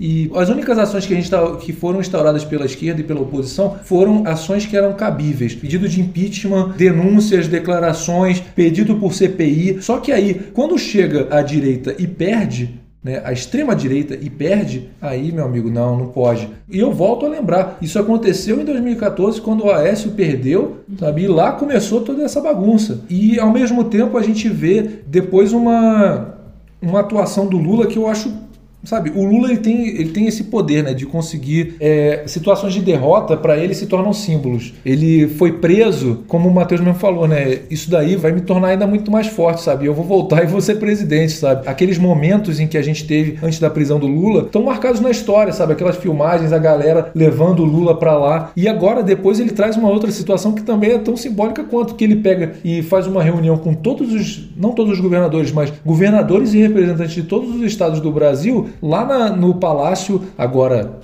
arrumado depois da zona, e fala: a gente vai fazer uma caminhada aqui pela Praça dos Três Poderes e vão até o prédio do STF, que foi o mais destruído, né? E para mostrar solidariedade a Carmen Lúcia e tal. Então, é, Gostaria de lembrar que a Carmen Lúcia é uma pessoa que foi extremamente insolidária ao Lula enquanto ele estava preso, porque ela é uma das responsáveis, por exemplo, para o cara não poder ir no velório do irmão dele, sabe? E o Lula em nenhum momento falta com respeito com ela, e aí fica aí, fica aí no ar isso aí. É uma questão de entender qual é a posição dele e o Lula ser essa figura também que quer pacificar, né? Ao mesmo tempo em que a gente está falando sobre essa necessidade de que existe a possibilidade da justiça ser feita, e a gente está falando dos militares porque, como eu disse, né, é a melhor oportunidade que a gente tem, acho que desde a redemocratização do país, né? Quando decidiram fazer a anistia. Porque a nossa ideia é entender isso. Tem gente que atacou a democracia do país e ao mesmo tempo tá andando impunemente aí. Sabe? A gente não sabe se vão ser todos, provavelmente não, mas todos os responsáveis pelos atentados vão ser, vão ser julgados e tal. É, mas ao mesmo tempo, a gente tem esse lado que a gente quer a justiça, mas ao mesmo tempo o Lula tá, tem essa figura de pacificação, né? Mas aí tem, acho que aí tem um ponto importante, e não pode deixar passar, e aí talvez eu falo... Não foi a Carmen Lúcia, foi o Toffoli que proibiu ele de ir no velório. Eu sempre confundo às vezes. A Carmen Lúcia sofrendo hater injusto. Injusto não, porque, né? Apedreje o Bolsonaro. Tem uma coisa importante, um ponto, acho que tudo que você falou que a gente tem que ressaltar, e talvez falando por uma esquerda mais revolucionária, talvez, ou mais. Que é isso, a gente sofreu um golpe da Dilma, a gente passou por muita coisa, bolsonarismo, todo o governo. É, a democracia foi atacada em todos esses momentos de alguma forma ou de outra. E agora, no momento que tá tendo um outro ataque à democracia da direita, a gente tá fazendo o quê, né? Exatamente. Assim, como que a gente se posiciona enquanto esquerda, enquanto oposição? E esquerda, eu entendo esquerda aqui como um movimento que tá sempre se opondo, tá sempre propondo outra coisa, outro caminho. A gente se opõe a isso confiando de novo nessas instituições, sabe? assim, nessa tal democracia que a gente idealizou, que foi uma democracia tão muito idealizada, né? Não é democracia pra quem, né? Como que ela funciona. E eu penso que a gente deixa isso passar e a gente faz o quê? A gente confia simplesmente o Alexandre de Moraes vai resolver tudo. A gente confia em uma punição assim da instituição e a gente não vai pra rua, a gente não se posiciona. Então essa passividade que eu falo, não é, não tô falando de a gente equiparar o bolsonarismo e fazer atos violentos ou então propor um golpe ao nosso Uhum. à esquerda, ou então qualquer coisa do tipo. Mas a gente lutar também, a gente se posicionar, a gente ir pra rua e fazer alguma coisa, É. não confiar só no Lula, porque que nem você falou, o Lula é um pacificador, ele vai sempre estar jurando o jogo da política. Exatamente. E o jogo da política nem sempre vai contemplar o nosso lado, quase nunca, na verdade. Quem vai fazer o sem anistia valer é a nossa ação. Sim, e o Lula tá com muita coisa em jogo, né? Porque ao mesmo tempo que a gente tá com essa. Não, não vou nem dizer, é uma sede de justiça, né? Só que ao mesmo tempo eu entendo muito que o Lula tá tentando amenizar as coisas. Mas a gente não sabe o que está acontecendo por detrás também, né? Como eu disse, a gente não, não tem entendimento do que, que é juridicamente o que, que deve ser feito, mas ao mesmo tempo eu acredito que o Lula tá nesse jogo de cintura de, olha, ao mesmo tempo eu tenho que resolver com as instituições, é, fazer com que as instituições sejam estabelecidas de uma forma mais firme, porque tá tudo cambaleando, e ao mesmo tempo eu tenho que manter o, o povo em paz, pacificado e talvez até um terceiro braço que é, ao mesmo tempo tenho que mostrar que está acontecendo a justiça. A partir do momento em que a gente começa a pressionar, a necessidade dele mostrar que acontece justiça passa a ser maior do que a necessidade. Exatamente. Porque a gente precisa atrelar necessariamente, tipo, a necessidade de justiça é o único caminho para a paz. Eu me lembro que quando o Bolsonaro assumiu, teve muito bolsonarista falando: ah, agora vocês vão ver, porque se o Bolsonaro pisar fora, a gente vai estar falando. Nunca falaram nada, Não. e diferentemente da gente que tem altas críticas quanto ao governo Lula, Pô, eu acabei de governo- pegar super pesado aqui no rolê da educação. quanto ao governo Lula, quanto ao governo Dilma. E a gente já tem críticas quanto a esse governo atual que assumiu há 20 dias atrás. A gente tem é, as nossas ressalvas, mas ao mesmo tempo a gente tem um, um zelo de entender que esse processo não vai ser fácil. A gente passou por esses anos tão apertados e a gente imaginou que ia ser um período de pacificação mesmo, mas agora o que o bolsonarismo proporcionou pra gente é: não vai acontecer isso, não vai ter pacificação no que depender deles. Então talvez aí é que tá a nossa posição de cobrar das instituições e do Lula ouvir o clamor do povo.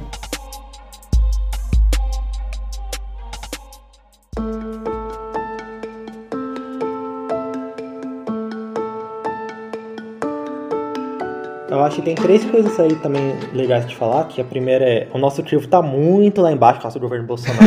então, tá, tá difícil assim, porque tudo parece muito bom. É. Tem 20 dias do governo Lula, mas isso é uma coisa que é para além do Lula em si, da figura do Lula, do PT, que sempre foi assim, no, no sistema que a gente tá, no neoliberalismo, capitalismo, tem muita coisa que é muito ruim, que a gente não concorda. Assim, eu tô falando da gente enquanto uma esquerda, mais pra, pra revolucionária, vai. Que a gente, quer, a gente quer mudar, a gente quer diferente, então a gente, enquanto o Lula for o cara que tá à frente disso no nosso país, a gente vai, de certa forma, bater nele, também vai exigir dele. E eu acho que a gente tem que tomar cuidado porque tem muita gente muito petista, assim, que infla aquele discurso de, cara, não, cuidado com a crítica, porque senão o Bolsonaro vai vir com sim. força. Da mesma forma que falam, não, não é a hora de É, fazer. não tem isso da hora. Eu, e um exemplo que é o terceiro ponto, que eu, eu vi hoje, do Galo. O Galo, Galo de luta. então, que tá lá da questão dos entregadores, se ele estavam fazendo, organizando uma greve, né, e tudo Sim, mais. pro dia 25 ele estava organizando essa Sim. greve. E o pessoal caiu matando em cima dele, Sim. falando, não é. E aí ele conversou com não sei quem, um cara lá Foi do com, governo. foi com o ministro. Teve um. Ministério do Trabalho. Teve uma foi- coisa muito de trabalho. E talvez esse é o problema do Lula ser muito pacificador, muito conciliador. Porque ele vai te prometer coisa, ele vai tentar, ele vai tirar um pouco essa, esse ódio que é necessário pra fazer uma greve, pra fazer uma, uma coisa assim, pra mudar. O Galo tava todo valente, foi lá, conversou com o cara e já meio que o movimento mais crítico que tinha nesse momento já esvaziou. Mas ao mesmo tempo eu acho que é a questão do diálogo. É a né? questão É de ter a diálogo, abertura do é diálogo. diálogo. Porque a greve tinha sido convocada porque esse ministro do Trabalho tinha dito que não ia é, forçar a aplicação da CLT para os entregadores. Uhum. Que era uma coisa que o Galo vem lutando já tem tempo, sabe? Uma coisa que não só o Galo, né, o movimento Entregadores Antifa- Antifascistas e várias organizações sindicalistas de entregadores de aplicativos têm lutado para a aplicação da CLT, sabe? E aí esse ministro fez essa declaração que é uma declaração, tipo, ela é ofensiva em vários pontos, sabe? Um cara desse não pode ser ministro do Trabalho, porque ele não entende o que é trabalho. Essa que é a grande verdade, sabe? Então, a organização dessa greve era por causa dessa declaração em específico para mostrar, então, vocês não vão nem conversar com a gente, então a gente já vai começar o governo de vocês seguindo a nossa linha de funcionamento, sabe? E aí, a partir disso é que o, provavelmente o Lula foi lá e falou, não, você vai sentar e vai conversar com os caras. É. Então, tipo, porque a greve era para pedir o diálogo. Então, antes que a greve acontecesse, eles foram lá e abriram o diálogo. E talvez ia ser muito ruim pro governo Lula tomar uma greve aí logo depois dessa, dessa paulada que ele tomou, né? É, e minha fala aqui não é em nenhum momento falando que o Galo tá errado, que foi um movimento assim, mas é como é difícil operar, talvez, esse, essa crítica à esquerda em um governo conciliador como o do Sim, Lula. é, é o fato do PT ser um partido muito grande, ser um partido muito plural, saca? Que é, ao mesmo tempo que você tem gente muito pra lá, você tem gente muito pra cá. E isso às vezes dificulta o- a conversa e o, e o diálogo, porque às vezes você vai sentar aqui pra conversar com um petista e por causa do histórico do PT, ele tá super a favor da greve do Galo. Mas aí você vai conversar com outro petista e ele tá lá falando, não pode, porque não sei o que, não sei o que, não sei o que. E você vai ver essas duas pessoas na internet discutindo o tempo inteiro, sabe? Porque é o lance de ser um partido de massa, de ser um partido gigante. Mas eu acho que é isso, né? É conseguir entender que esse tipo de discussão ela sai da internet, né? Porque a gente viveu nesse período do Bolsonaro a pandemia em que mesmo as passeatas, as greves, não tinham como acontecer de alguma forma, né? Tentou-se durante a pandemia, no auge da pandemia, fazer mobilizações nas ruas e algumas não deram certo por causa disso, né? E agora a gente sabe que dentro do governo Lula sempre teve. Eu que trabalhei ali no, no ministério, eu trabalhei no primeiro ministério lá nos transportes e era quase semanalmente a gente via protestos lá na esplanada dos ministérios. Coisa que eu acho meio difícil ter acontecido durante esses anos de governo Bolsonaro e até do governo Temer, né? Porque o Temer é que também é, instaurou uma GLO e, e botou cavalaria na rua. Então, assim, eu acho que é entender isso, né? Sai do âmbito da internet. Ah, Eu vou citar o Luigi, né? Sai do, do Twitter, onde tem as minúsculas causas, né? e passa por uma questão que é muito mais importante. Esse debate, ele não se estende de uma forma que vai acrescentar nada, sabe? E quando a gente está dentro do governo Lula e o Lula pelo menos a gente vê que ele está querendo dialogar com, seja com o grupo dos entregadores, seja com outros grupos que era uma reclamação na eleição passada de que o PT esqueceu a base. Sim. Isso já é algo muito importante. Quando o Lula recebe a, a faixa de uma pessoa que é catadora, isso já é uma coisa muito importante, cara. É, são símbolos, beleza. É um símbolo. O Lula, sabe? O pessoal foi esperto, é performance. Mas ao mesmo tempo, cara, é muito significativo para uma galera que tá há quatro anos tomando no lombo. Sem ter uma perspectiva de futuro. e certeza. agora a gente, pelo menos, saber. A gente tem o direito de fazer greve, cara. A gente tem o direito de, de ir pra rua, sacou? Essa é a diferença. E é isso que eu acho que não pode morrer. E aqui eu vou ser o cara chato, mas não muito crítico, mas aqui é aquela coisa, assim. Ainda que o governo do Lula, não sei se eu diria mais à esquerda, mas seja mais pró-social, pró-educação. Pró-pautas que normalmente a gente vê na esquerda, ou que de alguma forma a direita transformou em pauta de esquerda, que é coisa básica. Embora o governo Lula seja. É muito mais fácil ter um diálogo assim com ele, a gente tem que sempre ter esse cuidado de não deixar isso matar essa coisa da greve, essa Sim. coisa. Porque o próprio Lula falou, tipo, não, eu quero que vocês estejam, tipo, criticando, falando e tal. Então a gente tem que botar essa deixa aí, não personalizar muito ele, que nem algumas pessoas fazem. E aí eu falo do Twitter, mas Twitter é aquela coisa, você fecha o Twitter, o mundo real tá ali, não muda nada de você discutir no Twitter. Mas assim, que o pessoal faz que, tipo, não, agora não é a hora, não, você não pode criticar ele agora, senão o Bolsonaro volta. E a gente tem que pensar, e aí eu vou ser deleuziano aqui, mas que é aquela coisa que eu comentei brincando no começo, falei que ia ter um- uma pessoa muito pró-Lula, uma pessoa mais pró, mas com críticas, e uma pessoa te fala que não existe governo de esquerda. Que enquanto esquerda, entendendo esquerda, enquanto aquele sempre vai ser oposição, a gente não pode deixar a direita tomar esse lugar que é o que eles estão fazendo agora, ainda que estão fazendo isso por motivos totalmente golpistas e militarizados, mas eles estão sendo a oposição que vai pra rua, a gente não pode deixar eles tomarem esse lugar nosso, que esse é o lugar da esquerda, e a gente não pode deixar, sei lá, que a fofura do Lula também faça a gente falar, não, não, vamos lá, esse cara, esse velhinho é muito gente boa. Volta, meu guerreiro, volta. A gente, a gente sempre tá nesse lugar de. A gente é esquerda. A gente vai opor, a gente vai sempre lutar, porque o que a gente quer não tá nesse sistema. Sim, sim. A gente quer algo pra além disso. É por isso que eu acho muito forte que na segunda-feira, depois do, daquela bagunça que aqueles cagões fizeram no domingo, é, vários partidos e movimentos sociais organizaram atos de rua que aconteceram durante aquela semana, atos organizados em cima da hora, que tiveram uma adesão muito grande, que foram sensacionais, foram muito bonitos de ver, porque é para lembrar para essas pessoas que a rua é nós, a rua é nossa, a rua não é deles. É. Aqueles palhaços que moram em condomínios e prédios altos e que ou que são velhos aposentados e não tem mal o que fazer da vida, é, essa galera, tipo, não, não tem direito de estar fazendo o que eles fizeram. Porque o que eles fizeram é fundamentado em motivos que são contra a existência da rua. Sabe? E ainda, ainda quiseram fazer uma falsa simetria que a esquerda também faz isso. A esquerda, vez- Essa é a metodologia da esquerda. Nunca foi cagar em obra artística. É, sabe? Furar um, um de cavalcante, sabe? E tente levar o caos ao Bolsonaro. Eu preciso botar uma vírgula, porque eu acho que a minha parte da educação foi muito grande, foi muito. E foi muito pesada. Eu acho que a gente ainda precisa medir bem a forma de, de criticar o governo. Eu acho que talvez tenha sido um pouquinho exagerada. Hum. Mas é porque, mesmo com as preocupações a respeito da afinidade que o governo Lula tem com as pautas neoliberais dentro da educação, historicamente existe, é muito grande, tem muitos fatos, tem muita comprovação. Ainda assim, nem por questões de comparação com a educação do Temer ou com a educação do Bolsonaro, porque não teve. Eu ainda tenho as minhas preocupações com avanços de determinados grupos. Educação não tem que ser projeto de lucro para empresário, educação precisa ser um direito básico para todos, precisa receber muito financiamento público e precisa ser de fruição pública e não do capital privado. Tem que acabar a escola particular, vírgula. Mas eh, as ações do governo Lula na educação até agora, desde desses 20 dias, é, a nova lei de diretrizes básicas da educação, ela não é perfeita, mas os vetos do Lula foram pontuais, eles foram excelentes. Vetar aquele projeto ridículo de robótica não é ruim, sabe? Porque está completamente contrário aos interesses da população brasileira, à formação social brasileira, às estruturas das escolas brasileiras. A, a educação precisa de mais dinheiro investido em outras coisas que não robótica. Ah, é interessante pensar num futuro em que exista robótica nas escolas? Talvez seja. Mas hoje a gente está falando de. Gente. Você vai Tem em gente escola não tem pública, energia, né? é, não tem energia em algumas escolas. Você vai em escola pública, às vezes não tem professor de história, não tem professor de matemática. A educação brasileira precisa ser refinanciada a partir da base.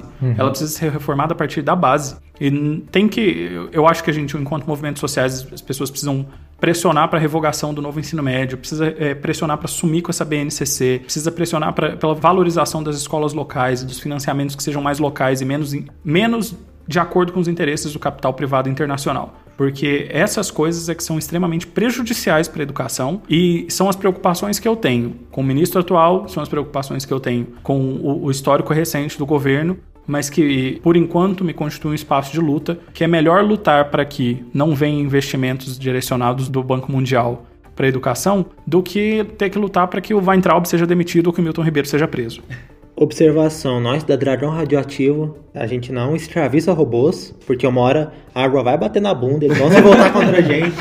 Então a gente é contra estudo de robô, deixa os robôs quietos lá em paz. É, Alexa, que horas são? 22 43. Obrigado, Alexa. Ah, obrigado, que graça. Tem que ser respeitoso.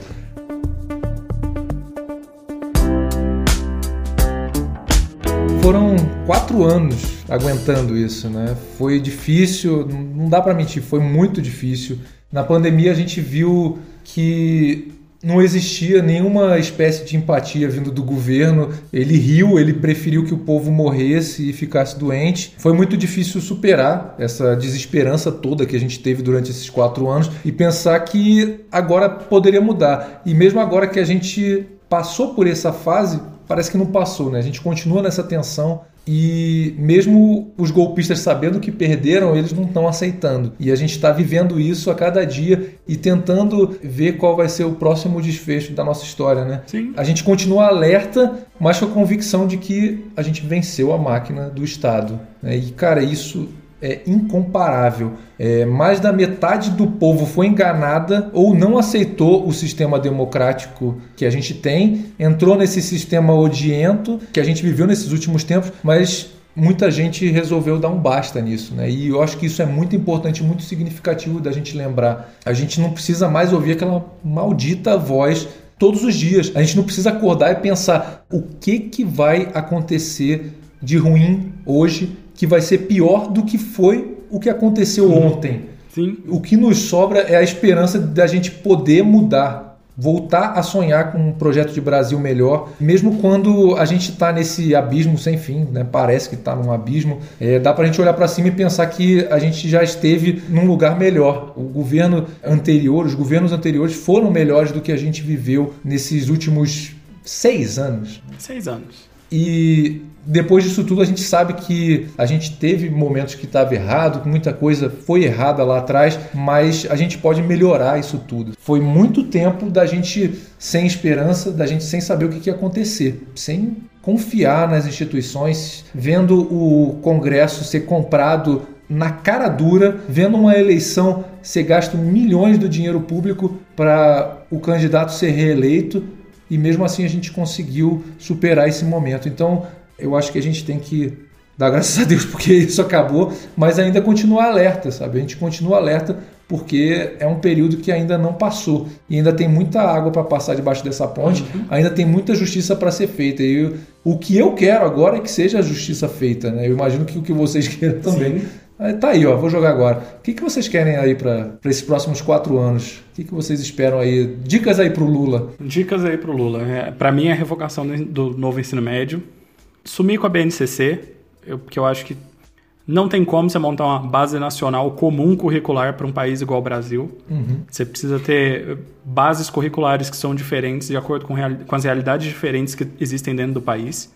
Mas a revogação do novo ensino médio ela é uma pauta extremamente importante. Precisa, sim, reforçar as coisas na educação, precisa de investimento na educação básica, especialmente aqui pensando na educação infantil e no ensino fundamental 1 e 2. Os investimentos no ensino superior precisam voltar, os investimentos em pesquisa precisam voltar, mas a parte mais bruta do investimento precisa ser na educação infantil no Fundamental 1. É ali que o investimento realmente dá retorno, é ali que a educação faz realmente a diferença. Precisa desarticular movimentos tipo Todos pela Educação, precisa sumir com a influência do, dos amigos da escola e dessa galera que só quer dinheiro de volta. Para mim, o essencial do governo Lula, porque, por exemplo, eu já estou extremamente tranquilo com o Silvio de Almeida nos direitos humanos, Sônia Guajajara no, no ministro do, dos povos originais, com a Marina Silva no, no, na questão do meio ambiente. Essas partes que para mim são extremamente importantes, elas estão em boas mãos, sabe? Mas a pauta pra, das pautas ali, que para mim são extremamente importantes e que estão em mãos que eu não sei se confio, é a educação. Uhum. Então, para mim, é um lugar que eu precisava que o Lula escutasse as bases e olhasse com mais carinho e com mais atenção para essa área, que para mim é muito importante. Uhum.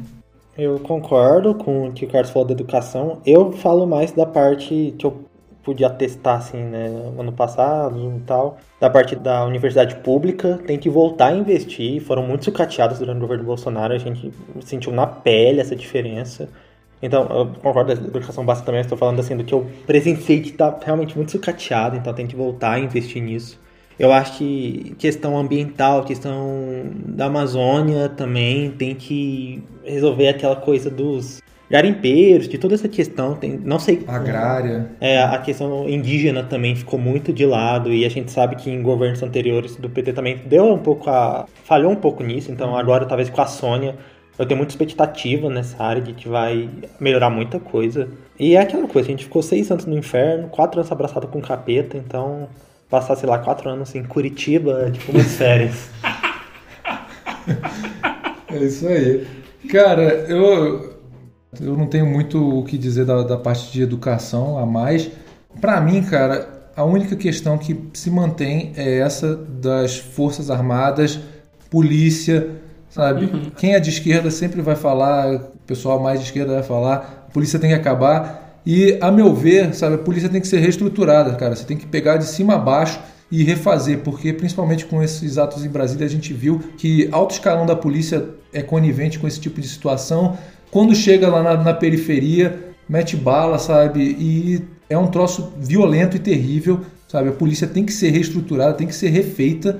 E, sinceramente, para mim é sem anistia uhum. para qualquer pessoa que tenha participação nisso. Sim. E eu queria mesmo é que o Barbinha viesse jambrolhando as Forças Armadas, mano. Oh, você falou de. Só um adendo, você falou de defesa, eu lembrei de uma coisa que ah. até tá tendo esse movimento já aparece, mas acho que seria importante o governo é, se atentar a estudos e até da psicologia de grupos neonazistas mesmo, que estão cooptando jovens, a questão de massacres, que aumentou bastante. Sim. E tem uma galera muito boa que estuda isso, e parece que já tem alguns que estão fazendo movimento, eu não sei direito se é um ministério, coisa assim, mas eles estão fazendo movimento com o governo de estudo, de tentar precaver isso. E é isso eu acho que tem a ver com uma, talvez uma reestruturação de uma polícia mais de precaução em vez de reação. E Lulinha, me dá um trabalho aí pra, de investigador de assassinato. Thaís, já que você já falando das suas duas áreas, eu acho que também o último, último adendo meu, PT, o Lula, o governo, precisa de alguém na área de design gráfico, cara, porque, pelo amor de Deus, que logo horrorosa, cara, aquela lá do, do governo, bicho. Deus que me livre. É isso. E alguém também de, de marketing, porque aquele vídeo do Lula com Jesus. Ai, cara, vergonha eu, eu acho que ele cumpriu o que precisava ali, tá? Aquele A, Jesus. É, a pois é, intenção a era- mensagem- a intenção era óbvia. A mensagem foi passada. Tá certo, cara. Deixa o cara, pô, tá certo. Aquele abraço. Alexa, canta a música do Lula. Tocando músicas de Lula e de outros artistas similares, em ordem aleatória. Então. Olha os bolsonaristas. Caraca. A gente nem lembrava que tinha isso tudo, né? Pois é, não, esse da Carla Zambelli a gente lembrava mais recente porque, aparentemente, segundo o Bolsonaro e apoiadores, Carla Zambelli é uma comunista infiltrada que fez isso de propósito para fazer ele perder a eleição. Obrigado, Zambelli. Todos com Zambelli.